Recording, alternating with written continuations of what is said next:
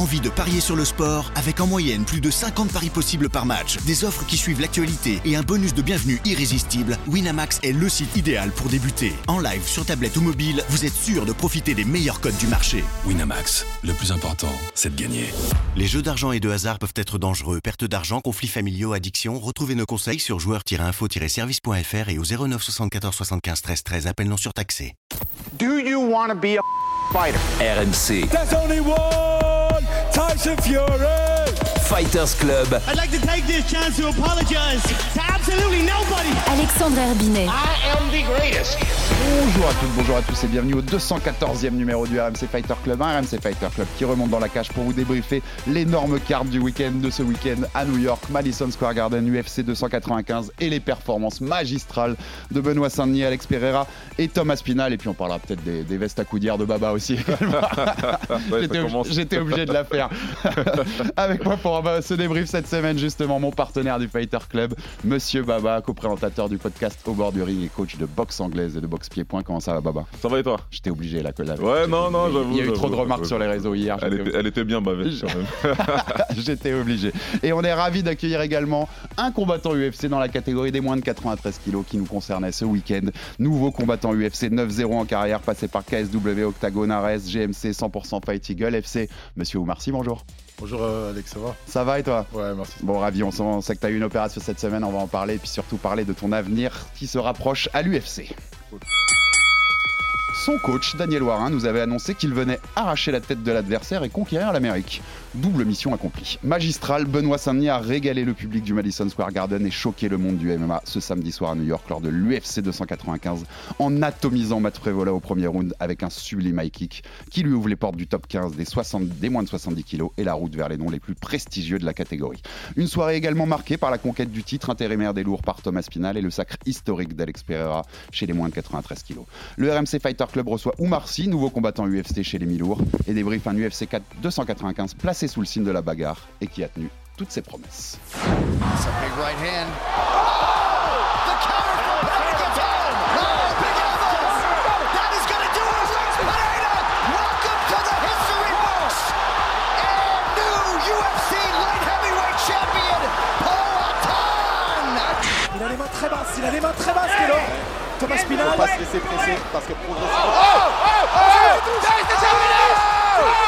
les. Thomas se laisser presser parce que progressivement. On lui demande des coudes dans son coin. Ah, kick, il a éteint Alors, terminé, c'est terminé C'est terminé pour Oh, c'est fou Par KO C'est Dès le premier incroyable. round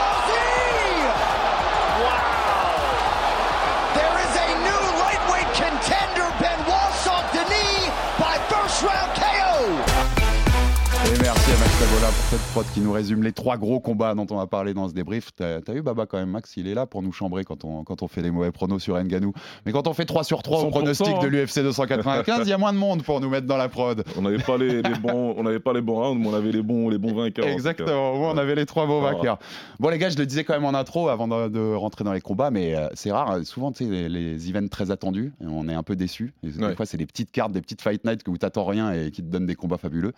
Ça a tenu toutes ses promesses quand même, l'UFC 295. Ouais, là, il y a eu que des finishes. hein. Tout le monde parlait de, de, d'events de la violence et tout. Tu vois qu'il y aurait beaucoup de, de combattants euh, très agressifs, donc euh, forcément euh, des finishes. Et là, ça s'est passé. En tout cas, sur la main card, en tout cas, il n'y a eu euh, aucun combat qui a été à son terme.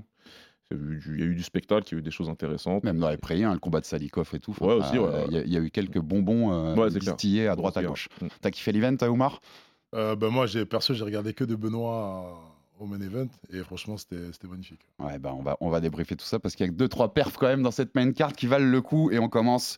Tu viens d'en parler, tout seigneur, tout honneur. On commence Cocorico avec notre Benoît Saint-Denis national. Euh, on en avait parlé, on avait reçu euh, Daniel Warin, comme je disais Ouais. dans l'intro Baba. Euh, on avait bien parlé en avant-combat de ce, ce choc contre Matt Frevola, numéro 14 du classement des, des moins de 70 kilos chez les légers. Euh, et donc cette mission au Madison Square Garden d'aller chercher, mission accomplie, comme je le disais, ce high kick sublime en sortie de, de corps à corps. Masterclass, hein, Baba, parce qu'il n'y a pas que ça. Il a montré aussi les renversements quand, euh, euh, il a été amené au sol par Frévola. Dans son analyse d'après-combat, pendant le débrief qu'on a fait sur le plateau, il est magistral même dans son analyse du combat. Ouais. Il résume tout bien, il sait exactement, il te parle de ses renversements. Ils avaient prévu que contre Frévola, il pouvait être sur le dos parce que son style te le permettait et puis ça lui permettait de cramer son anglaise. Euh, 100% pas de fausse note, Baba, pour BSD. Ouais, il a fait, il a fait une grosse perf, il n'y a, rien à dire, il n'y a, il y a pas, y a pas grand chose à jeter. Cyril l'avait noté en live, Cyril Diabaté, que euh, quand il a, quand il a euh, tenté le- la guillotine, c'était peut-être un peu dangereux, tu vois, de le garder comme ça. Mais après, il, renverse son adversaire tout de suite une première fois, même s'il se fait ramener au sol, il, il se relève assez rapidement et, euh, et sorti de, de- de corps à corps, sorti de scramble comme ça, il envoie le high kick, alors que l'adversaire, il attendait le middle, main basse, rien à dire. Ouais, tout à fait. Cette attente après deux combats où il avait martyrisé en middle, puis il commence, il en met deux dans le début du combat. Ouais, directement. Frévola met ses mains pour contrer le middle et c'est le high kick qui passe et ça fait dodo derrière. Euh, la perf globale de, de Benoît euh, Oumar, c'est quand même. euh, on rappelle, hein, on le rappelle ici souvent, mais il a commencé le MMA Pro il y a, il y a 4 ans, 4 ans et Mm. demi, en 2019. Il est au- dans le top 15 d'une des catégories les plus relevées de l'UFC et il enchaîne des masterclass sur masterclass. Il éteint tout le monde. C'est fort quand même, Benoît Oumar. hein. C'est c'est très très fort. Mm. Surtout que, euh, en tout cas, les Français, les fans français, ils, ils ont du mal à croire en leurs athlètes. Et euh, alors qu'à l'étranger, euh, souvent les gens ils, croient en- en leurs athlètes, pardon. Donc euh, là, il est en train de prouver et les gens là, ils, ont, ils commencent à avoir confiance en lui, donc c'est intéressant. Tu le voyais aussi fort, aussi vite? Parce que tu as raison, même il y a Euh, beaucoup en douté de Benoît hein, au mm. tout début, euh, Bah, en, en bah, disant on sait pas trop où il va monter, il a un style euh, très poreux défensivement qui, qui va lui, lui faire du mal très vite, et en fait il déjoue tous les pronostics. Quoi. Bah, moi, je pars du principe où on a tous deux bras, deux jambes. Et tous ceux qui sont dans l'élite, ils ont dû passer par euh, là où il est aujourd'hui pour pouvoir monter. Donc, euh, moi, je crois, je crois aux combattants. Mm. C'est tout. Au combattant et à ce qu'il peut donner dans la cage. C'est ça. Oliveira, euh, qui est dans l'élite aujourd'hui de sa, ca- de sa catégorie, Ouais. il a perdu maintes et maintes fois et il est revenu. Donc, euh, c'est pas une défaite qui va faire que. Le, le- le combat, c'est comme ça. Tu gagnes ou tu perds. Mais euh, moi, personnellement, je, je le voyais bien euh, monter. ouais. Mais tu as raison, n'enterrons pas, parce que c'est aussi très français ça d'enterrer, tu vois, après une défaite et de dire qu'il n'y a plus rien derrière, mais tu l'as. Il y a énormément de carrières, euh, Baba en Ah, c'est confirme, qui ont eu des hauts et des bas, et euh, même, clair, oui. même des mecs qui ont enchaîné, tu vois, on en parlait d'un Mas Vidal qui, qui enchaîne des défaites pendant sa carrière, beaucoup, et qui d'un coup en 2019 te fait trois dingueries et devient une Euh, superstar absolue, enfin, tu, voilà. Ça va très vite, le sport de combat, ça va très vite. Le- L'exemple qu'il donne euh, Oumar, il est parfait, tu vois. Charles Oliveira, il était vraiment vu comme le mec euh, qui était pas fiable parce qu'il ratait le poids, parce que tu vois, il gagne, il perd, il gagne, il perd. Et au final, il arrive euh, à, atteindre son, niveau, son truc au bon moment. Et regarde, après, derrière, ça fait un palmarès de ouf parce qu'il a battu l'élite de l'élite euh, de sa caté. Et, euh, et assez tard dans sa carrière. Donc euh, c'est clair qu'il faut, euh, il faut jamais enterrer les combattants euh, trop vite, comme il faut pas non plus euh, enterrer les chances des combattants trop vite. Et encore plus nous, et c'est Oumar, il a vraiment raison de, de dire ça. Encore plus nous ici, il faudrait vraiment qu'on comprenne qu'on a des Il y a combattants de d'élite, l'éducation à faire parfois. qu'on est, qu'on est, qu'on est, qu'on est élite dans, dans ces sports-là et, euh, et que c'est important de, de le savoir et de le croire. C'est factuel. Message que nous avait donné Daniel aussi, hein, en Mm. disant faut arrêter de se sous-estimer. Nous, on vient hein, justement pour lui arracher la tête. On fait pas de complexe, euh, deux bras, deux jambes, comme tu dis, Oumar, et, euh, et on y va, on va à la bagarre, quoi. Bah, nous, nous, les combattants, en tout cas, on, on- on a confiance en nous. Mais en fait, c'est tous ceux qui nous soutiennent, quoi. Ouais. Ou qui sont censés nous soutenir.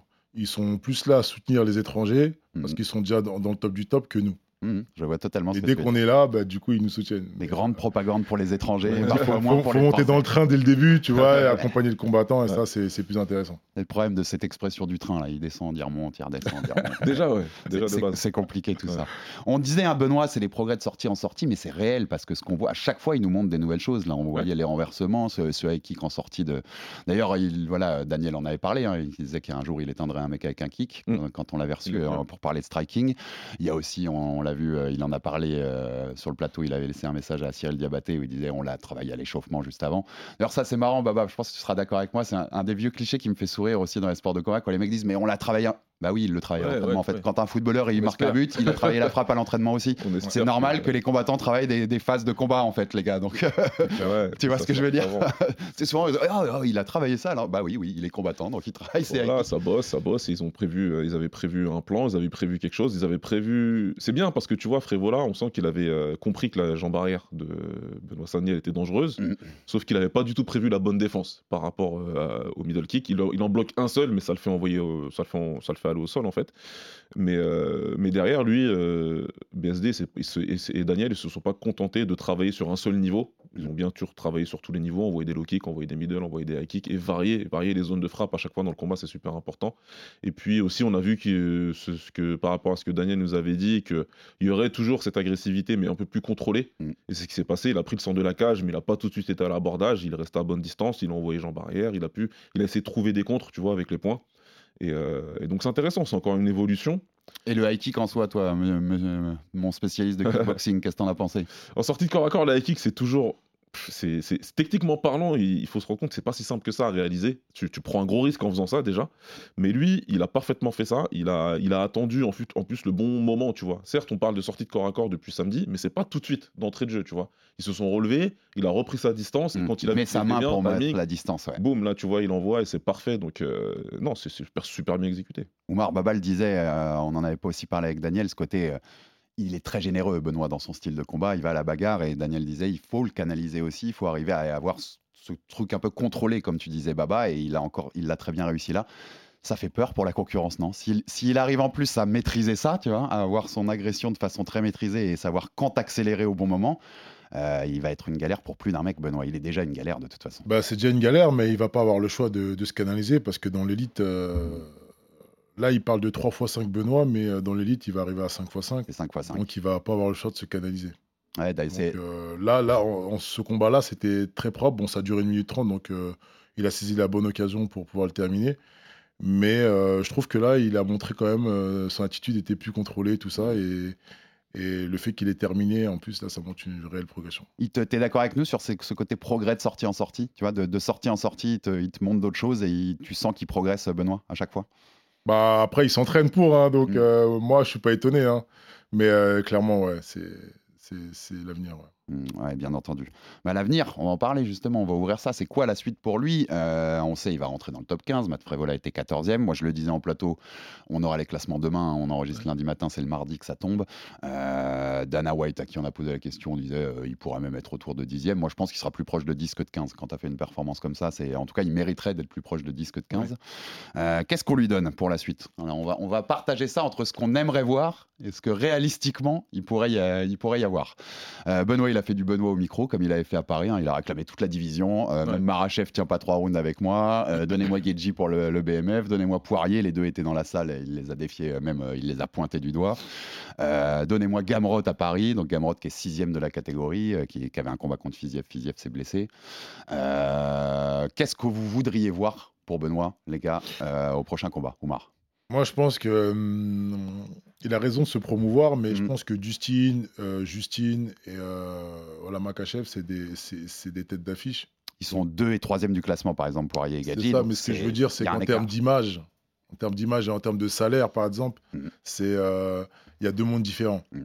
Euh, je pense que ça dépend où Benoît va affronter ses adversaires, mais je pense qu'à Paris, un Gamrot, ça serait très très bien.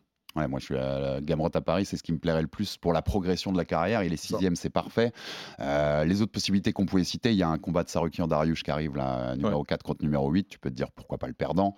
Il y a un Dan Hooker contre Bobby Green. Euh, Dan Hooker est 9 Tu te dis pourquoi pas euh, le gagnant, notamment si Hooker gagne, parce que BSD Hooker, euh, en termes de guerre, là, Ouais, ça va, ça va envoyer. Ouais, là, ça en verrait un peu, un peu beaucoup, mais Gamrot à Paris, ça me plaît beaucoup. Il y avait une rumeur du FC en mars, il n'y a rien qui est, qui est Ouais. concret pour l'instant. euh, Enfin, au printemps, en tout cas, il n'y a rien qui est concret.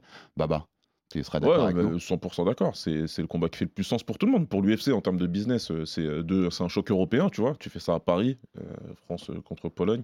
C'est deux grosses places du MMA européen maintenant, après l'Angleterre. Et euh, il a un bon classement. C'est ça qui est bien, tu vois. Il est, il est bien classé. Il n'est pas dans le top 5, mais il est juste en dessous. Il est dans ces conversations-là, Mm. tu vois, de prendre euh, des mecs du top. Donc, euh, tu bats un mec comme ça, t'es propulsé. Tu vois, tu, tu vas tout de suite beaucoup plus haut. Maintenant, C'est un peu le leader réalistiquement- pour l'instant, Gamrot, c'est du avant ce top 5 qui bouge Ouais, pas ça. trop là. Et des Chandler, mecs qui Poirier, va- Gadji, et tu vois, des qui mecs qui s'affrontent tous entre eux. C'est ça, et ils sont prenables, donc, euh, donc euh, ce serait bien pour lui. Après, si je suis plus réaliste, je me dis qu'il y a deux combats avec des mecs qui sont classés au-dessus de Benoît, là, tout de suite, qui, sont, qui vont se faire, Tsarukian, euh, Dariush. Dariush, et euh, Bobby Green euh, contre Hooker. Et je me dis que le perdant d'un de ces deux combats-là, il voudra protéger son classement, Mhm. Et il pourra le faire en, en combattant Benoît. Je serais pas surpris, tu vois, qu'un des deux perdants, ils disent euh, ouais, moi je veux prendre Benoît, tu vois, comme ça c'est le mec qui a de la hype aujourd'hui. Et eux, ils vont se dire si je le bats, le mec il reste en bas, tu vois. Il Mhm. reste en dessous de moi et, et moi je vais, je vais protéger un peu mon raison, je vais descendre trop bas. Je protège mon truc. Parce que là où on le dit aussi, c'est qu'il faut le dire au grand public, c'est que quand il réclame Poirier ou Guedji, normal, c'est c'est pas réaliste vraiment sur le moment. C'est-à-dire qu'il va pénétrer lui dans le top 15, eux sont déjà au sommet de ce top 15 là. Je pense qu'il faut une, une étape intermédiaire, tu vois, Oumar. Un- Bien, un sûr, mais après, il faut savoir se, se promouvoir. Faut se hein. vendre, faut se vendre. Il a bien raison de le Il faire, va pas ouais. appeler le, Mm. le 14e. hein. Non, il a bien raison de le faire. euh, le, le fait qu'il ait appelé c'est l'élite, ben, ça fait qu'on en parle, on en discute et on se, de- on se, dit, on se demande est-ce que oui, est-ce qu'il peut, est-ce qu'il Mm. peut pas? Donc c'est ça qui devient intéressant. Ouais, Donc, euh, on sait, on sait qu'il n'aura pas euh, du signe au prochain combat. Enfin, euh, normalement. hein. Ouais, puis là, enfin, en conf, tu vois que Dana White, ça lui a plu sa performance quand même, donc ça peut lui donner. Bon, à Dana White, les mecs lui demandent en conf si ça peut affronter, euh, si ça peut affronter Poirier ou des choses comme ça. Il faut quand même à qu'un moment les gens réalisent que Dana White répond jamais en conf d'après Oui, event, quoi, qu'il noie le poisson à chaque fois. Donc, euh, Bien sûr. Après, voilà, faut voir quel est le quel est l'effet recherché. Maintenant, là où je suis d'accord avec Omar, c'est que si ton nom il sort des bouches, tu- c'est bien. Tu vois, donc ça veut. Là, en sortant de l'event, il y a quelqu'un, je, crois d'ailleurs que c'est que c'est un journaliste RMC, hein, qui, qui a demandé à Dustin alors qu'est-ce que vous avez pensé de la Ouais. performance de BSD dans le parking, là. tu vois, bah, rien que- tu vois, le fait que tu fais parler de BSD à, à Poirier, ça veut dire qu'il est dans sa tête et que peut-être demain, tu vois, dans six mois, dans un an, Dustin il perd son prochain combat ou il perd ses deux prochains combats. Et lui-même, il va, tu vois, il va demander à l'UFC, je vais prendre un mec, euh, un jeune avec les dents longues, comme ça, tu vois, je vais essayer de l'éteindre et de rester. Et tu vois, pour ces raisons-là, que, que tu le combat pour une raison A, pour une raison B, si à Mm. la fin tu l'as, bah écoute, t'as gagné à la fin. Et euh, les gars, pour vous, si on le mettait face à des Poirier et des Gadget aujourd'hui, il est prêt, Benoît? Déjà? Objectivement, en tant que combattant, Ouais. je dirais, je pense pas. Parce que euh, il n'a pas encore fait de 5 x 5. Euh, je pense qu'il faudrait qu'il. en fait, il peut gagner, mais euh, voilà quoi. Pour moi, il y a moins de pourcents de chances qu'il gagne qu'il qu'il perde. Baba. Ouais, il lui faut encore. euh, Ouais, tu vois, il faut un combattant qui est entre ces gens-là, entre ces mecs-là, qui, qui, qui va rentrer dans l'élite pour lui permettre de se préparer pour voir ça, d'avoir encore plus de lumière, tu vois, de, de se préparer à tous les niveaux, tu vois, en termes euh, mental, euh, physique, bien sûr, enfin, en termes de combat. Et tout ce qu'il y a autour euh, médiatiquement, c'est, c'est, il y est presque. Mm. On va dire ça comme ça. Il y est presque, tu vois. Et, ouais, il est, il, est, il, est, il est tout au bord. il y a- il y a encore quelques marches à faire, mais il est, il est pas loin du tout. Par contre, il peut, moi, je pense qu'il peut gagner. Je suis d'accord avec toi, Oumar. Je pense que dès aujourd'hui, il a des moyens, il a les moyens techniques de battre ce genre de mec-là. Parce qu'après, le combat, c'est physique. hein. C'est physique, c'est, c'est, c'est ça, ça reste un combat. Et physiquement parlant, c'est des mecs qui tapent, c'est des mecs qui sont, Mm, qui bien sont, sûr. qui sont très forts. Mais il a beaucoup de qualités, Benoît, et il n'a pas grand-chose à leur envie, en tout cas, en termes d'athlétisme. Et... On le répète souvent, il est impressionnant pour la KT, Benoît. hein. Ouais. C'est un, Ouais, beau poids léger, C'est quoi. ça, Très beau prends- poids léger. Si tu prends l'aspect euh, athlétique, il, il est là, il est là, il est élite. En tout cas, il faudra pas être déçu enfin, pour le grand public s'il a une étape intermédiaire. hein. Euh, soyez pas déçus s'il n'a pas Poirier ou Gedji tout de suite. Hein. c'est normal, c'est logique et c'est la, construction de carrière comme ça. Et euh, s'il n'y a pas de, de choses euh, à Paris au printemps, moi je suis l'UFC, ça me plairait bien de mettre Benoît sur l'UFC 300, tu vois. Une garantie d'un combat spectaculaire, d'un mec qui fera de show. euh, c'est au mois d'avril, je crois, l'UFC 300. Ça, Bah, ça bah, pourrait faire sens. Bah, moi, je pense que l'UFC, euh, en tout cas pour Benoît, euh, si c'est pas à Paris, ils peuvent le mettre n'importe où. hein. Ouais, Mais je pense que ouais. maintenant, ils vont viser les États-Unis pour lui. hein. Mm. C'est Ouais, plus la même, euh, c'est plus le même monde. Non, c'est- et puis c'est plus l'Apex quoi de Las Vegas, tu vois, c'est les grosses salles et c'est les gros événements. Ou alors en main event, un Apex, ou un main event contre, Ouais, un, tu pense, vois, je contre un Gamrot ou un truc comme ça. Je pense pas. Non, non. Ouais, Ils vont le mettre devant du Ouais, je suis monde, hein. d'accord. Il mérite d'être devant du monde et je pense qu'ils réfléchissent l'ont bien, compris. il- tu vois, il arrive, c'est bon. C'est, normalement, c'est bon. Normalement, s'il si, s'il procède par liste, il a dû rentrer dans la liste de lui, on le fait combattre à la mais- aux States et euh, sur des événements numérotés où il y a du public. ouais. Ou à Paris.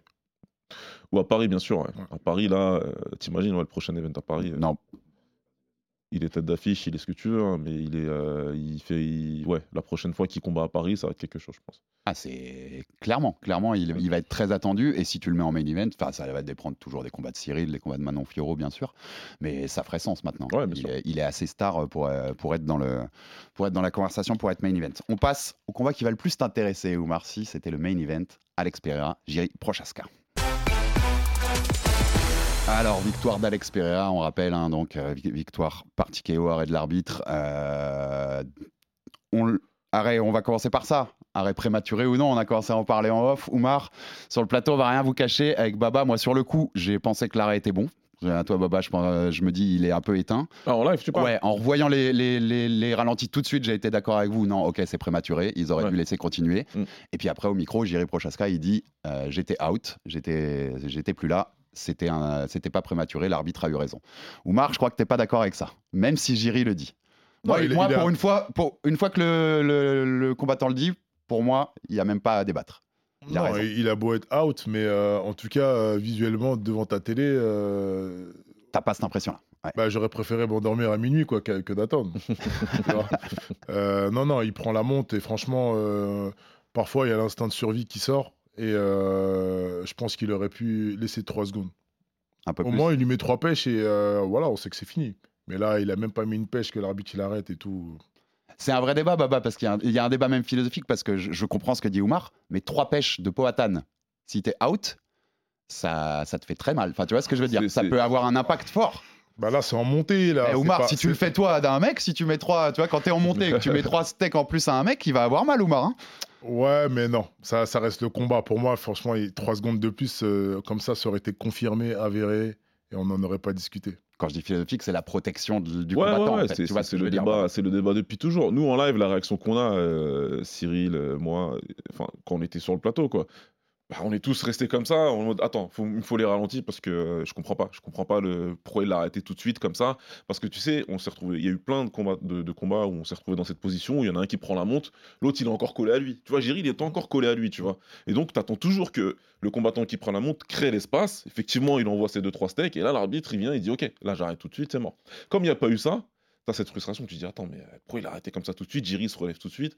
Maintenant quand tu regardes le ralenti, quand tu regardes le re- les, replays et tout, tu te rends compte que Jiri c'est pas trop, tu vois, il- si le combat il était, si le round il est terminé. T'as l'impression qu'il est, ouais, qu'il- stoppé. il va vers son coin comme s'il était en fin de round. Lui- J'ai lui- l'impression lui- que ça donne. Après lui derrière il le confirme. hein. Après il a fait une petite vidéo sur son Insta où il te dit que euh, il est un peu, euh, il est dans les, il est un peu, il est un peu dans le gaz, il est un peu dans les vapes. Maintenant c'est vrai que c'est, un état où tu vas te retrouver quand tu combats, bien sûr. Et des fois tu vas te retrouver, il y a des, enfin, tu vas en prendre une debout, tu vas pas tomber, mais je te jure tu vas te retrouver dans un état. euh, Personne ne sait, hein, mais tu vois rien. Tu vois rien, Mm. c'est gris, c'est- tu dis qu'est-ce qui se passe? Et ça part, ça part au bout de, au bout de 5 secondes. Donc, euh, c'est, euh, Ouais, tu vois, on en parlait tout à l'heure en arrivant. T'es conscient, Après, t'es pas endormi, mais t'es, mais t'es- en fait, t'es, t'es KO, quoi. c'est- C'est c'est ce genre de truc où tu vois, où tu as vraiment beaucoup de mal à, à avoir un avis définitif. Moi, quand j'ai revu les ralentis, je me suis dit, bon, il a dit qu'il était un peu hot, il était un peu hot, je comprends. Maintenant, quand on discute en arrivant, on en parlait avec Oumar, ouais, il a un petit peu réussi à me convaincre de me- Ouais, en même temps, tu vois. Bah, c'est un- c'est un main event, une ceinture. Mmh. Des Ouais, cartes non, mais je- j'entends les donc, arguments, euh, ouais, ouais, bien sûr. Donc là, juste 3 secondes. 3 secondes, c'est rien du tout. Euh, il s'est mangé un crochet de l'espace. Euh, Mhm. c'est pas. Il a mangé le crochet de. Ouais. voilà. C'est pas une droite euh, au Ouais. sol qui va faire que ça va changer quelque chose, tu vois. Et surtout que euh, dans, dans 3 secondes de plus, ça aurait été très très bien. J'ent- J'entends complètement les arguments. Euh, il a ouvert la porte, on en parle quand même une seconde, même si on en a chaque fois qu'il le place, on en parle, mais le crochet gauche de Powhatan, c'est quand même une poésie, Baba. C'est- depuis longtemps. Non, c'est un truc de fou. En plus, là, il, en- il, il- il le- il le double, tu vois. Il enchaîne crochet bras arrière, crochet bras avant, et pour bien, pour, pour bien faire bonne mesure. Euh, ça passe super. Maintenant, ça passe parce que Jiri, il lui a ouvert, euh, il lui a ouvert les, les- les portes en, en grand. D'avancer comme ça en ligne, euh, les mains basses, en attaquant contre le mec que tu sais très bien que tout ce qu'il attend, c'est de te contrer avec son crochet du gauche. Et on l'avait dit, hein, il y avait ces ouvertures. On- Tu l'observais quand tu l'observais combattre. On connaît le style de Jiri, mais au bout d'un moment, il faut te poser les bonnes questions. Au bout d'un moment, il faut qu'il se pose les bonnes questions. De, de, de, de- tu peux pas faire ce cadeau-là à un combattant aussi compétent sur, sur, sur, sur ce genre d'action-là, tu vois, qui sait, qui va pouvoir. Et dont c'est la principale force, tu vois. C'est c'est difficile à comprendre. C'est c'est difficile à comprendre. C'est son style. Tu veux pas, il, il veut peut-être pas se dénaturer, mais euh, qu'est-ce que t'en penses? Bah, moi, ce que je pense, c'est que. euh, euh, Parce qu'il a ce style particulier, hein. Il est très, il est, il est spécial dans la façon dont il se déplace, la façon dont il C'est- envoie les coups. Il est, c'est- on l'avait dit KO contrôlé, c'était Mm. très atypique. Donc, euh, bah, c'est très spécial, mais je pense que en tout cas, dans... il gagnait les deux rounds, clairement. Après, je pense que euh, au premier tour, il avait trouvé la clé pour gagner le combat, en tout cas facilement, mais il l'a pas saisi au deuxième tour. Ce que j'ai pas compris en regardant le combat. Euh, donc on l'amener au sol, tu parles. c'est ça. Bien sûr. Donc, je pense qu'il a, un pro- il a eu une pro- un problème de stratégie, tu vois. Mais euh, non, non, c'est clair qu'il a fait une grosse erreur. Franchement, quand il baissait les mains, il donnait sa tête et tout, c'était la cible, elle était, elle était tout de suite là, quoi. Tu penses quoi d'un mec comme Jiri quand tu le vois, puisque c'est ta catégorie, tu vas arriver à l'UFC, on va, on va commencer à t'interroger là-dessus aussi, Oumar. Quand tu vois un style aussi atypique que ça, te- ça te plairait d'affronter un Jiri Hum, euh, bah, je pense que moi, il me dérangerait. Après, euh, parce que j'ai pas les qualités de d'Alex Pereira. Mais euh, je pense que. En fait, je les vois très très forts, mais quand tu regardes leur combat, tu dis, euh, en fait, il y a, il y a énormément de failles. Même Mm. si ça reste, ça reste, ça reste euh, l'élite. De ta Par catégorie. exemple, Pereira, c'est pour moi, c'était abusé euh, le côté négatif que j'ai trouvé de, de lui dans ce combat-là, que ce soit même en boxe. hein. On va, on va ouvrir le, ca- le capot à Tan. De toute façon, il a vite compris Prochaska que debout c'était une galère aussi, même les, les kicks. hein. Les, premiers, Ouais. les premiers low kicks, tu sens Bon, quand même que Jiri, il fait, kicks. wow, ok, ok, ça, ça pique là. Il prend pas mal de low kick euh, au départ, même si Pereira il reste assez prudent. Tu vois, il essaie de garder sa distance, il essaie de travailler en low kick, mais il va pas tout de suite travailler avec son anglaise. Euh, par contre, ouais, pareil, de ce côté, euh, parce que évidemment, de toute façon, on a, on a célébré hein, les, les, accomplissements de, Pereira et c'est un truc de dingue d'avoir pris les deux ceintures euh, en, tr- en très peu de temps. Mais maintenant, quand on rentre dans le détail technique du combat et après l'avoir bien revu, euh, peut-être reposé à la maison. Ouais, c'est pareil, il y a des choses qui interrogent. Ouais, il, pareil, il avait la garde un peu basse, il prenait, euh, il prenait des, des- des- des coups pas préparés de loin, tu vois, des uppercuts qui partent de loin. Tu sais, sur chaque feinte de. euh, tu sais, il lui a fait je sais pas combien de fois il lui fait dans le premier round la feinte de takedown et il lui envoie un coup et ça Il passe. envoie, et ça passe, uppercut, boum, et ça passe en direct, et ça passe. Euh, il recule beaucoup. Il laisse Jiri rentrer comme ça avec des droits devenus de, de, de, de super loin contre la cage. Donc il y a, y a- des choses, il y a des choses que je vois, je vois, je vois ce que ce que Oumar veut dire. Et c'était, de toute façon on le disait en live aussi. hein. On le disait en live aussi quand on regardait sur le plateau que c'était assez inquiétant. Le, même si euh, il, il travaille bien avec ses jambes, moi je trouvais que c'était un peu, euh, il n'était pas dans son assiette. Il était clairement très dérangé par le style de Jiri au minimum. Bien, bien sûr. De toute façon, on va ouvrir justement ce débat Poatan et avant qu'on l'ouvre sur euh, sa technique aussi et ce qui, ses failles, mais aussi ses, ses points forts, euh, faut rappeler juste euh, historiquement, tu viens de le dire, Baba, mais je l'ai rappelé sur le plateau samedi, on va se faire une petite minute quand même pour remettre l'église au centre du village là-dessus, niveau statistique. Euh, Alex Pereira, il a une dizaine de combats de MMA, il en a 7 à l'UFC. Il a commencé à l'UFC il y a deux ans au Madison Square Garden. Il a pris deux ceintures, moins de 84, moins de 93 en deux, ans. Euh, ça avait jamais été fait, middleweight et light heavyweight. C'est- C'est le neuvième à avoir deux ceintures dans deux catégories différentes de l'histoire de l'UFC. C'est celui qui l'a fait le plus vite, en sept combats donc seulement, en deux ans seulement. Euh, il a battu quatre champions sur ces sept combats, quatre anciens, actuels ou futurs champions, Adesanya, Strickland, Blachowicz, Prochaska. Il a mis fin à la série de 23 victoires de- d'Adesanya chez les middleweight, même s'il avait perdu contre Mm. Blachowicz en light heavyweight, 23 de suite. 8 victoires de suite de Strickland, il a mis fin à la série. 7 victoires de Bruno Silva, il met fin à la série. 13 victoires de suite de Prochaska, il met fin à la série. Euh, c'est le premier double champion masculin de l'histoire du Brésil, qui est quand même un énorme pays de MMA. C'est Royce Gracie, c'est le premier vainqueur de l'UFC. Mhm. Euh, c'est une dinguerie, en vérité, ce qu'il a fait en deux ans, euh, Alex Pereira. Il est un des seuls deux. Il y en, a, il y en avait que deux euh, double champions de l'histoire dans l'histoire du Glory, si je dis pas de bêtises. Ouais. J'ai regardé cette stat, il y a eu que deux mecs qui l'ont fait. Il l'avait fait, donc la grande organisation de kickboxing. Exact. Sa place, elle est quand même très haut. Alors il y a beaucoup de failles, et on va en parler si tu veux, Oumar, mais statistiquement, dans l'histoire des sports de combat et même de l'UFC, il est déjà hyper haut en fait. Si tu prends que les pures stats, Mhm. il est dans le débat du GOAT en vérité. Non, statistiquement, c'est c'est une dinguerie. Mais euh, moi, ce que je pense, c'est que voilà, l'UFC, ils ont tout fait pour, euh, pour le faire monter. Donc c'est c'est survendu ce côté-là? Parce Non, que l'UFC l'a pas- fait monter parce qu'il y avait la rivalité avec Adesanya et tout Mm. ça? Moi, je pense qu'ils l'ont fait monter pour la rivalité avec Adesanya. Mhm. C'est c'est uniquement pour ça. Maintenant, euh, il a prouvé, etc. Il a montré, donc euh, il mérite sa place. Parce que c'est ça, faut les gagner les combats Baba. On Non, est d'accord qu'il a été aidé entre guillemets, qu'il a été propulsé beaucoup plus vite que beaucoup que, que la plupart euh, sont propulsés, que tout le monde même euh, pour le coup. Mais il faut les gagner les combats, il faut les battre les quatre euh, actuels, futurs ou anciens Bien champions. sûr. Il a, plus, il a déjà battu plus de champions qu'Adesanya hein, Ouais, sa non, carrière. Il, C'est il ouf, a, ouf. a- il a- fait, il a fait le boulot. Une fois qu'on l'a appelé, il a fait le boulot. Il y a d'autres, il y a d'autres gars qu'on a appelés qui ont donné un petit, un petit, un petit push, tu vois, promotionnel et qui n'ont pas réussi à délivrer. Lui, il a fait, il a fait le boulot. En plus, il a des victoires qui vieillissent bien parce qu'il met KO Strickland qui derrière bat Adesanya. Donc ça, c'est des choses pour ton, pour ton, quand tu fais ton, à la fin, quand tu feras le bilan, tu dis c'est toujours bien de battre les mecs quand derrière ils, ils ont des, ils ont des très bonnes victoires. C'est le seul qui a terminé et Adesanya et Strickland. Ouais, Ils sont les deux derniers il- champions des il- moins de 84. ça- C'est clair que niveau stats, ça devient, ça devient très très très intéressant. Maintenant, c'est vrai qu'il faut pas, voilà. Et euh, moi, c'est un combattant que j'aime bien, hein, personnellement, surtout qui vient du kick. Donc, euh, moi, je suis, je suis plutôt fan du, du combattant. Mais il faut pas occulter le fait que ouais, il est arrivé, euh, il a eu le chemin parfait. Il a eu le chemin parfait pour, pour, pour- il a eu, il a été mis dans les conditions en tout cas pour arriver à ses opportunités rapidement. Et il a, ensuite, il a saisi les opportunités parce que euh, quand il arrive en middleweight à l'UFC, en tout cas, on est au milieu un peu d'une série de défenses de Adesanya. où C'est un peu chiant. Tu Il vois. manque d'adversaires à Voilà, Adesanya, il- c'est les chiant. mecs, ouais. ils sont pas, ils arrivent pas à se hisser au niveau. Donc à chaque fois, on, on a des décisions synchrones où il se prend pas trop la tête, où il arrive à gérer ses combattants. Et je pense que l'UFC se sont dit avant que Izzy devienne trop chiant, il faut absolument. Là, on a trouvé un rival, il est là, faut qu'on Mm. le ramène vite. Et ils ont fait en sorte de le ramener assez vite.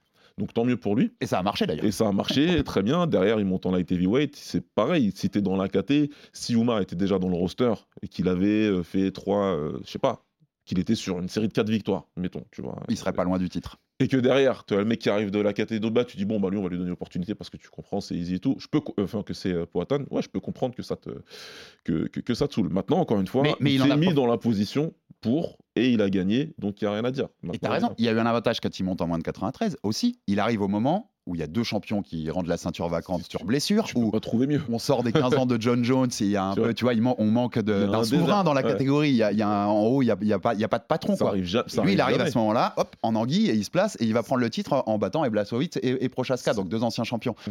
Euh, oui, il y, a- il y a un côté chance aussi, clairement, euh, Oumar. C'est ça que tu veux dire aussi Bon, non, pour moi, c'est même pas de la chance. Pour moi, c'est pour moi l'UFC, ils ont des têtes. Et euh, voilà, il il y a des combattants, c'est des purs produits de l'UFC. C'est du, il, il le voit comme un beau produit marketing aussi. C'est ça, il y a des combattants dans la KT comme Rakik euh, qui peut-être n'iront jamais au titre alors qu'ils sont super forts parce qu'ils se blessent, parce qu'ils sont pas vendeurs, parce qu'on n'entend pas parler d'eux. Et c'est ça que je trouve dommage, mais c'est le game, c'est comme ça. Donc en stade, je disais, en stade, tu peux presque le mettre dans le débat du GOAT. Pereira. Sur, sur le pur truc qu'il a fait, pur statistiquement. Avec tout ce qui monte dans la cage, avec les, les failles qu'il a dans son jeu de MMA, pour moi, tu le retires de ce débat-là. Parce que tu vois, il est beaucoup moins complet que, Ouais. que- qu'on pouvait mettre un JSP, un Jones. Qu'est-ce- c'est quoi les failles que tu vois? Qu'est-ce que t'aimes pas dans le jeu de Pereira? Parce que, il- en fait, quand tu mises le combat sur un crochet, pour moi, euh, c'est c'est chaud. Après, là, au sol, c'était incroyable. C'était eh, c'était- c'était- c'était zéro. Il y a... Au moins, il prend pas de coups, si on peut lui donner un. Au moins, il a, su, point il a positif. su se défendre, Il a su mais se je trouve que c'est Jiri qui a pas, qui a pas, je sais pas ce que Jiri avait, mais il a pas. Pourtant, il a réussi à frapper contre Texera, qui est un professionnel du, Ouais. du jiu-jitsu. Et là, je trouve que je sais pas pourquoi il a pas réussi à le frapper, mais en tout cas, c'était la solution pour gagner le combat facilement. Donc toi, en gros, si je te suis, tu te dis que si tu combattais Pereira demain, si tu vas au sol avec lui, Non, mais là, en tout cas, ce qu'il a montré au sol, je gagne easy. Franchement, parce qu'il s'est pas défendu. Il n'y a pas eu de tentative. Il a juste trouvé le bon moment pour pouvoir se relever. Et je comprends pas comment Jiri n'a pas su trouver la transition pour le recontrôler, le ramener au sol. C'est ça que j'ai pas, pas compris en fait. Euh, non, je, peux- je peux t'entendre aussi. Euh, on va, on va t'interroger aussi sur toi, ton arrivée à l'UFC, là, là Oumar, ju- juste pour finir le, le dossier Pereira. Euh, on fait quoi après là, avec Pereira? On fait Jamal c'est ce qui est, donc c'est le champion Ouais, qui d'avant, qui a rendu sa ceinture vacante parce qu'il est blessé. Dana White l'a dit, c'est la logique, c'est lui, c'est lui le prochain. Euh, on fait Pereira Jamal avant une revanche C'est- c'est- Prochaska ce serait logique, mais je sais pas où il en est, Jamal Hill, de sa blessure. Non, C'est quand ouais. même une blessure euh, de ouf. hein. Dana White en conf dit qu'il est, qu'il est plutôt pas trop mal, mais il donne pas de time, tu vois, il donne pas, pas, de, de- sur cette blessure-là, c'est très compliqué d'avoir une vraie timeline pour, pour, pour ton retour. Ça va être une question de sensation. Il n'y a que lui qui pourra te dire là, je suis à 100% pour pouvoir m'entraîner et préparer un combat. Donc, en vrai, si lui, il n'est pas disponible tout de suite, une revanche entre euh, Poatan et Jiri, moi, perso, ça me dérange pas. Bon, moi, ça me va aussi. Même av- avec la fin, comme il y a un peu controverse, même si Jiri a enlevé en disant qu'il était out, ça mériterait une revanche quand même, non? Ouais, clairement. Mm. Franchement, une revanche. euh, Après, les deux, c'est pareil. hein. De toute façon, si c'est pas, si c'est pas la revanche, ça sera Jamal. Si c'est pas Jamal, c'est une revanche. euh, Ouais. Et- le pour vous, Poatan, il peut régner dans les moins de 93 Non. Ou il va perdre vite sa ceinture Il va pas, il va, pas- il va perdre. Jamal Hill le, Mm. le détrône, tu penses? Peut-être pas lui, mais euh, ceux qui arrivent derrière, ouais. Ou Marcy, par exemple. Donc. Ouais, j'aurais pu se dire à kick moi. Bon, bon, on va quand même ouvrir le- le- quelques questions sur Oumar parce que euh, on est ravi que tu sois avec nous pour débriefer cet événement. Mais si tu es avec nous, c'est aussi pour parler de ton arrivée à l'UFC. C'est officiel, tu as signé à l'UFC. Euh, donc, on l'avait dit, tu t'es fait opérer au pouce. Là, c'était il y a quelques jours. Tout s'est bien passé déjà l'opération, nickel. Ouais, merci beaucoup. C'est c'est une blessure qui traînait en fait et euh, il faut savoir faire des choix. Je combattais avec, euh, avec cette blessure-là, mais euh, voilà, ça pouvait pas. C'est le bon moment avant que tu démarres dans la grande ligue de, de te remettre à neuf physiquement. C'est ça, c'est ça. On... Ça a pas trop plu à l'UFC que, euh, que je me fasse opérer. Euh, parce que généralement, quand un combattant il signe, il combat dans la foulée. Mais voilà, moi, je préfère penser déjà à ma santé, à moi, parce que ça me dérange. Sur les prises, sur la lutte, tout ça, c'est un truc qui ça me fait mal. Et quand j'insiste trop, bah, du coup, même je dois même arrêter les sparring parce que ça me fait vraiment mal. Donc voilà, il faut savoir faire des, les bons choix et comme ça, au moins, quand je, je rentre, euh, j'espère euh, tout, en, tout enchaîner. T'investis sur l'avenir. C'est- normal aussi, c'est le moment de le faire. Euh, quel est ton timing de retour de, de guérison et à quel timing tu peux espérer faire tes débuts à l'UFC Bah là, je pense que pour avril, on est bon. Combattre en avril. Ouais, avril, on est pas mal.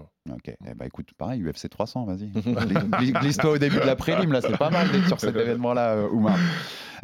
On l'a dit, ta catégorie, là, il y avait, après le règne de John Jones, euh, il y a un peu, on, on en cherche le nouveau roi, enfin, qui s'installerait un peu sur la durée.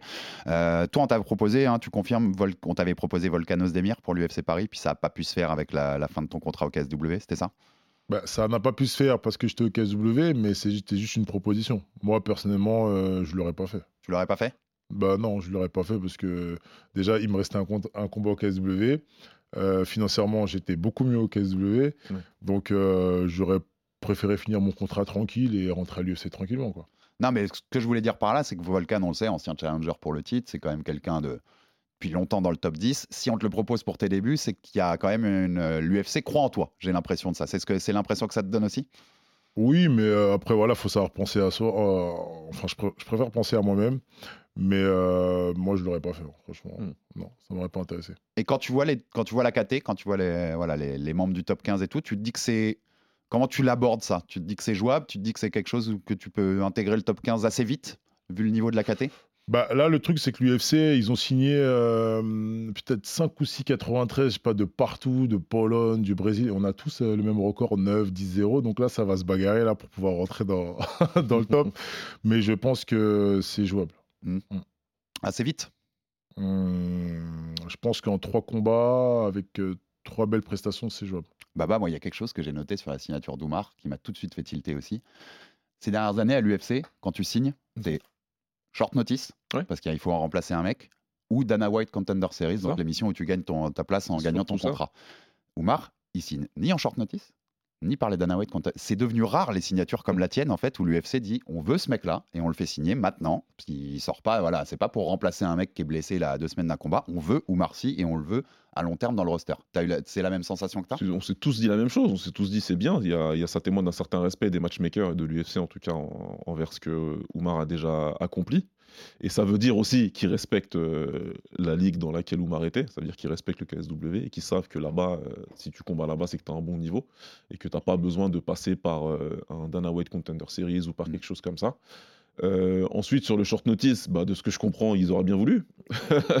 de ce que je comprends, ils auraient voulu, mais. euh, C'est vrai qu'il y a eu l'idée quand même, c'est Voilà, vrai que- tu vois.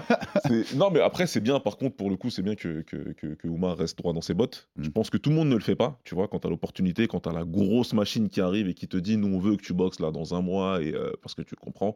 On sait comment ils sont, hein. on, a, on a des échos de partout, donc ils savent qu'ils savent mettre doucement la pression, gentiment, et te dire quand ils sont contents ou pas contents. Donc, malgré tout, tu vois, bah, Oumar, il a quand même fait son opération, il est quand même parti sur, sur, sur, sur ce qu'il a à faire lui, et l'UFC le fera combattre derrière. Donc, euh, ça, ça témoigne, ça témoigne de quelque chose, le, le fait que, que Oumar il arrive comme ça. Il n'y en a pas trop, hein, euh, tu vois, des mecs qui sont rentrés qui, qui, et qui ont vraiment, hein, je signe un contrat, euh, on annonce mon arrivée, j'arrive, c'est des mecs comme euh, Adesanya, tout ça, tu vois. Donc ça veut dire que vraiment, on, part du principe que, euh, Omar préfère quelque chose d'intéressant. Et puis ouais, comme il a dit, il y a d'autres gars à ce poids-là qui, ont été, qui ont été signés. Il y a une volonté de renouveler la catégorie. Ça déjà, c'est bien, merci, il était temps. Parce qu'elle commence à vieillir, la Ouais, KT. ouais, complètement. C'est, c'est- il faut raviver. euh, a été, on rappelle à ceux, ceux qui suivent depuis pas si longtemps le MMA, les light heavyweight, les moins de 93, y- l'époque de Jones, c'est la catégorie. hein. C'est c'est la, la meilleure caté de l'UFC de très loin. c'est les mecs qui ont établi euh, la machine UFC. Si, si Mm. tu remontes à Chuck Liddell et Tito Ortiz et compagnie, c'est les mecs vraiment qui ont fait que après on a pu créer du business et faire autre chose. Et le combat le plus important de, de, de l'UFC, ça reste la finale euh, du premier tough entre Forrest euh, avec Forrest Griffin et euh, Stéphane Bonnard. et Stéphane Bonnard. Et c'est dans cette catégorie-là aussi. Donc c'est une catégorie importante dans l'histoire du, du MMA. Et au Pride, c'était pareil. hein. Au au Pride, avec Mandala Silva et compagnie, c'était encore une fois cette catégorie-là. Donc aujourd'hui, on, on tire dessus parce que bah, euh, c'est moche. Le classement, il était moche. Et les mecs étaient un peu, étaient un peu âgés. Il va y avoir un renouvellement très important. Oumar, il arrive avec d'autres. Et euh, je le vois un peu comme ça, comme une course, 500 mètres là. Et on va voir. on va voir c'est qui qui va. qui Ah, mais tu, vois, comme on en a parlé sur le plateau, tu vois que les Johnny Walker sont encore septième et tout. Alors, il, il, reste- vois, il a- c'est il ça. avait fait une petite série de victoires là, mais tu sens qu'il y a, il y a un chemin. Il y a un chemin pour s'imposer dans cette KT. Tu vois, il n'y a pas euh, 15 tueurs de- devant. Il y a, il y a des mecs que euh, Oumar où tu as, je pense, largement le niveau pour, pour t'imposer. Toi, tu viens, j'ai l'impression quand même, quand, quand tu me. Je te mets pas de pression, je te mets pas de pression, Oumar. Mais non, mais je te connais. tu- si tu vas, c'est pour t'imposer. Tu vas pas. Bah non, comme moi, nous disait vais- Daniel, tu vas, vas en conquérant. J'y vais pas pour faire la figuration, Ah oui. mais, mais franchement, moi, quand j'entends que la catégorie est morte, On est sévère. ouais, voilà. Ouais, on peut le C'est dire. c'est juste qu'il n'y a pas de tête d'affiche. Les mecs, ils, ils sont pas là à se promouvoir en dehors de la cage. Mais les gars, ils, ils se castagnent, tu vois. Non, Non, y a, y a on, on dit pas. On Ça dit que c'est moins dense que les moins de Voilà. 61, moins de 66, moins de C'est 70. sûr, après, c'est comme ça. Hein. Même dans les poids lourds, Ouais, mais à l'époque, à hein. l'époque, les moins de Les- 93, c'était les plus denses. En fait, aujourd'hui, c'est ça. Aujourd'hui, si tu veux, l'UFC, il y a eu, euh, il y a eu une vacance après le départ de Jones, et tu sens qu'ils se sont pas vraiment concentrés pour. Et en plus, il y a eu un enchaînement de trucs bizarres, tu vois. Où, euh, par exemple, dans ta KT, c'est ça. Tu as eu un champion qui la prend, qui abandonne la ceinture. L'autre, il récupère la ceinture, il abandonne juste derrière. Toi, c'est des choses qui n'arrivent pas, et ça fait que on avait en tout ça des mecs, comme tu as dit, qui se bagarraient. T'avais des combats de ouf, hein, entre, je sais pas, le numéro 4 et le numéro 6, où les mecs qui font une bagarre de dingue.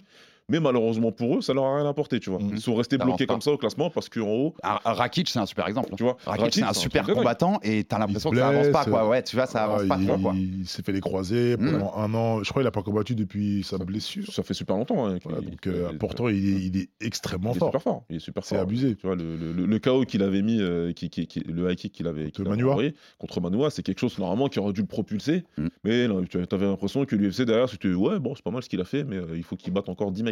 Donc là, tu dis, bon, c'est. euh, Il y a eu. c'est- là où je veux en venir. C'est que si aujourd'hui la KT, elle manque, elle manque de hype aux yeux du grand public, c'est leur faute. C'est quelque chose qu'ils ont fait et qu'ils n'ont Mm, pas su. euh, euh, T'as l'impression que une fois que Jones, si on a compris qu'il serait sur un- une longue pause, bah, ils se sont dit tant qu'il revient pas et qu'on sait pas s'il veut combattre dans la KT, il y a plus Cormier non plus. Ouais, ben on n'a pas voulu euh, avoir ce petit Ouais, parce que il y avait des talents. Il y avait des talents, mais on, on les a, on n'a pas assez ins- insisté Bien sur eux Et aussi. la grosse une des plus grosses rivalités de ces dernières années, ça reste dans cette catégorie-là. Jones et Cormier, c'était dans Mmh, cette sûr. et, euh, et ça a donné quelque chose d'intéressant. Donc rendez-vous au printemps, Oumar, pour tes débuts ça. à l'UFC. Si, ça. si, si l'UFC te donnait le choix, te disais tu peux choisir ton adversaire, ton premier adversaire, tu prendrais qui? Bon, là, je prendrais le 14e, Ménifiel. Ok, dir- directement. Vas-y, on, on aime. hein. On, prend, ouais. on- on prend direct. hein. Ouais. Euh, on va passer au cas de Thomas Pina, j'avais une petite dernière question qui, qui sera pleine de sous-entendus, Baba, après tout ce qu'on a dit sur Poatan. Monsieur Kickboxing, Cédric Doumbé, il était meilleur kickboxer que Poatan ou pas? Mais kickboxer Oui. Oui. Ah ouais Bah oui. Oui, on est, je suis d'accord avec toi. Donc, euh, euh, que ce soit euh, alors à tous les niveaux, à tous les niveaux, que ce soit en termes, si on parle de kickboxer déjà tout court, en tout cas en termes de style, en termes de, de, de, de, de- en termes de combat pur, pour moi c'était un meilleur kickboxer déjà. Et après en termes d'accomplissement, certes il a été euh, deux fois champion. Poatan, il n'y a pas de problème. Et il a mis des KO, il a eu une série de KO impressionnante. hein. Moi, j'avais même élu combattant de l'année en, en 2020, si je dis pas de bêtises. Euh, ceci dit, c'est pas les mêmes KT dans lesquels ils étaient. Et euh, Cédric, il a eu un règne. Il a eu, il a eu deux règnes Ouais. même euh, au Glory, où vraiment il a, il, a, il a mis au pas la catégorie. À la fin, c'était le champion. Tous les mecs qui sont venus pour essayer de lui prendre sa ceinture, ils ont terminé le dos au sol. il sort Ouais, pas. il- Ça, c'est intéressant. Poitane, il finit sur une note un peu plus bizarre parce qu'il va sur la KT du dessus. Parce que on le dit beaucoup, mais dans ce cas-là, c'est bien si tu me, donnes, tu me laisses 5 minutes pour donner un peu plus de contexte. Mais euh, c'est bien aussi de dire que Poitane, quand il arrive à la KT du dessus, au Glory, il bat Vakitov. Mais pour la plupart des gens qui ont vu le combat, on pense pas qu'il avait battu, il Mhm. avait battu Vakitov. Pour nous, il avait perdu. Pour moi, en tout cas, il avait perdu ce combat-là. Et la revanche, il la perd. Tu vois, contre Vakitov. Où c'est un peu plus serré, certes, où là, c'est un peu paradoxal. Ah, donc parce que tu peux, il avait un argument pour avoir gagné celui-ci, pour le coup. Mais euh, il perd. Donc en vérité, Il n'y a pas ce règne, quoi. il est double champion sur le papier. C'est bien parce que tu vois, on parlait statistiques depuis tout à l'heure. C'est vrai, il a ces deux lignes, tu vois. Il est de- Mais il y a de la Je nuance. vais te faire un parallèle. Il est double champion à la Connor. J'ai pris les deux ceintures, mais je- mais il n'y a pas de défense Ça derrière. Il n'y a pas de beaucoup. règne. Ça ressemble beaucoup. Et la défense d'un titre, c'est super important. Mhm. Tout, tout le monde te le dit que, que, que défendre un titre, c'est important. En middleweight, il n'y a rien à dire. Il a pris la ceinture, il a défendu et il a mis KO presque tout le monde. Ah, voilà, c'était. Par contre, après, c'est un peu différent sur le double truc. Donc, euh, et encore une fois, comme je disais à, à Omar un petit peu, je sais plus si c'était en offline ou online, mais euh, c'est pas Poatan, ça a jamais été celui qu'on attendait qu'il fasse une bonne transition MMA. Pour nous, il allait aller en MMA, et il allait pas faire grand chose. Mm. On a, il nous a fait bouffer nos mots, et il y en a plein qui le font. Mais tu vois ce que je veux dire On s'attend, c'était pas lui. Si je devais parier sur quelqu'un en termes de transition, c'était pas sur lui que j'aurais. Voilà, ma question c'était pour un petit peu un petit clin d'œil pour dire voilà, il y a du potentiel aussi chez Cédric parce qu'il était un meilleur kickboxer que Poatan. On passe au dernier combat qui nous intéressait, Thomas Spinal contre Sergei Pavlovich. Vous avez tout expliqué, Pavlovich qui était le remplaçant de John Jones contre Stipe Miocic, c'était le main event prévu à New York au Garden. John Jones se blesse, Miocic ne veut affronter que John Jones de toute façon, donc on sort Pavlovich le remplaçant euh, vient dans le combat et on demande à Thomas Spinal moins de trois semaines avant l'événement. On l'appelle à 4h du matin, t'es chaud. Il est blessé au dos, hein, il l'a dit depuis. Euh, il était en vacances, enfin, il partait en vacances avec sa famille, il était dans sa maison de vacances euh, en Grande-Bretagne. Eh ben, vas-y, on y va. On va affronter le, le mec qui a mis 6 KO de suite au premier round. Allez, c'est parti, let's go. Et, euh, et puis, trois semaines après, il est champion intérimaire euh, de l'UFC après cette, cette magnifique victoire en un peu plus d'une minute. Euh, cette, euh, cette phase de fin, jab au corps, jab au corps, et puis il le prend à la tête. Et, euh, là, Un, deux. il est déjà éteint à ce moment-là, hein, Baba. On l'avait dit Ah, sur, sur, sur le doublé là. euh, sur le 1-2, il est déjà éteint et il en rajoute deux pour bonne mesure. Ça va super vite, rien à dire. C'est- rapide. Maintenant, après, il faut. euh, pareil, une fois qu'il va au sol, il se réveille un peu quand il va au sol. Tu. Mm. Qu'il tombe, il... sauf que Asminal, il a pas, il a pas rigolé. Tu vois, il était là tout de suite, il était là euh, et, les, et les coups ils partent et, et l'arbitre il stoppe le combat. Donc euh, c'est super perf. Moi, ce qui m'a impressionné en plus, c'est qu'il prend, il prend un crochet gauche plein pot quelques, temps, quelques secondes avant. Et ouais, il bouge pas quoi. Il bouge pas. Il est, tu vois, il, reste, euh, il prend, il encaisse. Et euh, il remet la marche, à- enfin il remet la marche avant, il, il- il se remet en action et quelques secondes après le mec KO. Et on rappelle, hein, été 2022, il se brise la jambe hein, contre Curtis Bless à Londres. Euh, il se brise, il est un an absent avant de revenir euh, en juillet contre, contre Tiboura. L'histoire, elle est magnifique. Enfin, voilà, c'est, il y a un an, si tu lui avais dit, euh, attends, 15 mois et tu seras champion euh, des lourds, je pense qu'il n'y aurait pas cru sur sa table d'opération, euh, Thomas Ouais. Spinal. Donc, euh, c'est la belle histoire. Qu'est-ce que tu as pensé de sa perf, Oumar? On le disait, hein, impressionnant. Il est rapide. Il a un menton. Il a pris quand même plein fer un, un crochet de Pavlovich et il n'a pas bougé. Euh, c'est une galère pour tous les poids lourds, euh, Th- Thomas Spinal. Bah, tous ceux qui sont objectifs, euh, on sait que Thomas Spinal, euh, il allait le devenir un jour. hein. Mm. Ouais. Maintenant, euh, ouais, son histoire, elle est, elle est, elle est très très bien. Euh, moi, j'ai- j'ai- j'aime beaucoup les déclarations qu'il avait faites avant, parce qu'il est rentré à l'UFC, il avait dit qu'il n'avait pas un euro dans les poches, qu'il Ouais. avait trois enfants. Et moi, j'aime beaucoup ce genre d'histoire-là. Ça me fait penser un peu à moi, donc euh, j'adore. Ouais, il a cru en lui, il a cru en lui et, et ça a payé. Bah, je suis même pas sûr qu'il a cru en lui, parce qu'en vérité, il est venu, euh, on l'a appelé comme ça, tu vois. Mais c'est sûr que euh, dans son histoire, elle est, elle est très très belle, et avec son père et tout, c'est propre. Il, est- dit, c'est marrant, même en conf, mais il explique qu'il a embrassé la peur. Qu'il avait Ouais. peur de ce combat-là. C'est le combat Ouais. où il a eu le plus peur, qu'il avait même peur dans le vestiaire et qu'il a réussi à vaincre cette peur. Enfin, il y y a même une belle leçon un peu morale. euh, Ouais, il y a tout, il y a tout qui va avec, il y a tout, et euh, la mentalité elle est impressionnante. C'est un gars, moi je, moi je suis vraiment fan de ce mec, il est tranquille, il est toujours cool, il est pas, il a pas besoin, tu vois, de, de dire des, des, trucs bizarres pour pouvoir arriver euh, à ses fins, à obtenir des combats intéressants. Il parle dans la cage, il le fait vraiment bien, et quand il est à l'extérieur de la cage, bah, ce qu'il dit, c'est- ce qu'il dit, son histoire elle est inspirante, et ce qu'il te dit, c'est inspirant derrière.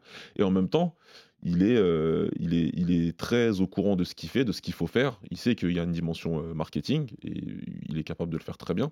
Donc, euh, non, c'est c'est 10 sur 10. Il a l'air sympa même en plus. Je peux pas te mentir, c'est a- un, mec, y a- c'est un mec qui a Il n'y l'air a cool. pas à dire, tu vois, même le petit, le petit échange qu'il a eu, de toute façon, je sais que tu as dû te noter pour, qu'on- pour qu'on en reparle, mais même le petit, é- la petite, le petit échange qu'il a, tu vois, avec euh, Cyril Gann, ça fait rigoler, tu vois, parce que quand tu vois le truc, ça fait sourire, parce que tu te dis, bah, c'est de bonne guerre, tu vois. il- C'est de bonne guerre. On, on va finir là-dessus, t'inquiète Ouais. pas, on, on va finir là-dessus, c'est évident. Euh, donc il, il met KO Pavlovich, hein, qui était sur 6 KO de suite au premier round. Je vais être un peu prog dans ma question, mais Pavlovich c'était surcoté. C'est dans le sens, il a éteint des mecs qui en fait en striking, des Blades, Hmm. des Tuivasa, qui en fait sont... bah, En fait, c'est pas très fort en striking, ces mecs-là. C'est des bagarreurs de bar, un petit peu. Enfin, tu vois, un Tuivasa, par exemple, sans être méchant, hein, parce que je respecte toujours respect aux combattants, mais tu vois ce que je veux dire Il n'y a pas un striking hyper évolué chez ces mecs-là. Il y avait, en tout cas, il y avait, il y avait, des, il y avait des failles à exploiter chez, chez, ces combattants-là. Maintenant, c'est les poids lourds. Ça reste les poids lourds. C'est c'est- c'est Quand une catégorie où sur un jab, tu peux tomber. Mm. Si le mec, il envoie bien. Donc, euh, ça fait, ça fait, tous les coups font mal, tous les coups sonnent. Et euh, ça reste quand même un- une vraie performance. D'avoir gagné six fois d'affilée par KO au premier round, c'est une vraie grosse Ouais, il était à un KO du, du C'est- record de Chuck Liddell. hein. C'est vraiment super impressionnant ce qu'il a fait. ouais.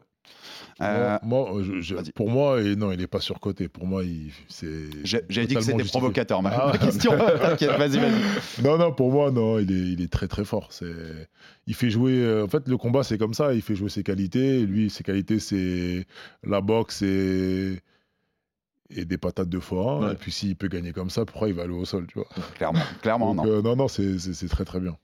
Un Aspinal, tu le vois régner à long terme. Tu disais, on l'attendait tous, hein, Ah qu'il ouais, champion un temps. Clairement. On l'a dit, John Jones, quand il va revenir, il, il- Dana White le confirme encore, il affrontera Miocic. Il y aura Ouais. pas, il affrontera pas Aspinal. En tout cas, c'est l'idée de l'UFC. Et il y a toujours cette idée derrière que les deux prennent leur retraite en, fait après ce combat et que Aspinal soit promu de champion intérimaire à champion. Il peut régner longtemps, ou moins Ah ouais, là, ça va être compliqué. euh, ça va être compliqué de le détrôner. En tout cas, euh, euh, techniquement, ça va être compliqué. Et on fait quoi? On attend? Parce que là, Jones, il est plusieurs mois absent. hein. Et donc, il reviendrait, il prendrait Miocic. Il attend? On le fait attendre, Aspinal On le fait pas combattre pendant un an? Ah, J'espère qu'il va défendre. Lui, il veut pas, hein. Il a dit déjà qu'il veut pas, il euh, pas être attendre. inactif un il an. veut, il veut être actif et il a raison. Ils vont probablement le faire défendre sa ceinture intérimaire. C'est pour ça que, euh, tu vois, ils ont su le faire dans d'autres catégories. Mm. Euh, bah, la catégorie de- du dessous, encore une fois, où deux fois d'affilée, bah, le champion il a rendu sa ceinture parce que blessure longue durée. Et là, non seulement il y a blessure longue durée du champion, mais en plus, il te dit clairement que quand il revient, il prendra pas le champion intérimaire. Mm. C'est sûr et certain. Donc, il aurait fallu, après, bon, c'est du business, hein, et on comprend que John Jones, tu veux, lui, tu veux qu'il ait une ceinture le plus longtemps possible, mais il aurait fallu, euh, lui, retirer la ceinture pour que les deux euh, combattent pour la vraie ceinture. Tu vois. Ouais, et puis il revient quand il peut. Quoi. Voilà, et c'est ce qu'il aurait fallu faire. Maintenant, les autres, tu veux créer une ceinture euh, BMF ou DMF ou CMF, ce que tu veux. Alors, pour en- euh, Jones et Miocic, tu fais ça si tu as envie. Mais là, tu as deux jeunes combattants qui, étaient en- qui sont en pleine force de large, qui sont, qui sont dans leur carrière, avec euh, des gros palmarès, qui auraient dû avoir le droit de combattre pour la vraie ceinture. C'est- quand, quand toi, tu arrives à l'UFC et que tu vois, tu vois ce genre de choses, tu te dis l'UFC, ça reste une société privée qui décide ce qu'elle fait, tu vois. Et des fois, tu as des dingueries comme ça. Le champion intérimaire, il affrontera pas le champion. Le champion, il prendra Miocic, Mm. l'ancien champion qui n'a pas combattu depuis trois ans.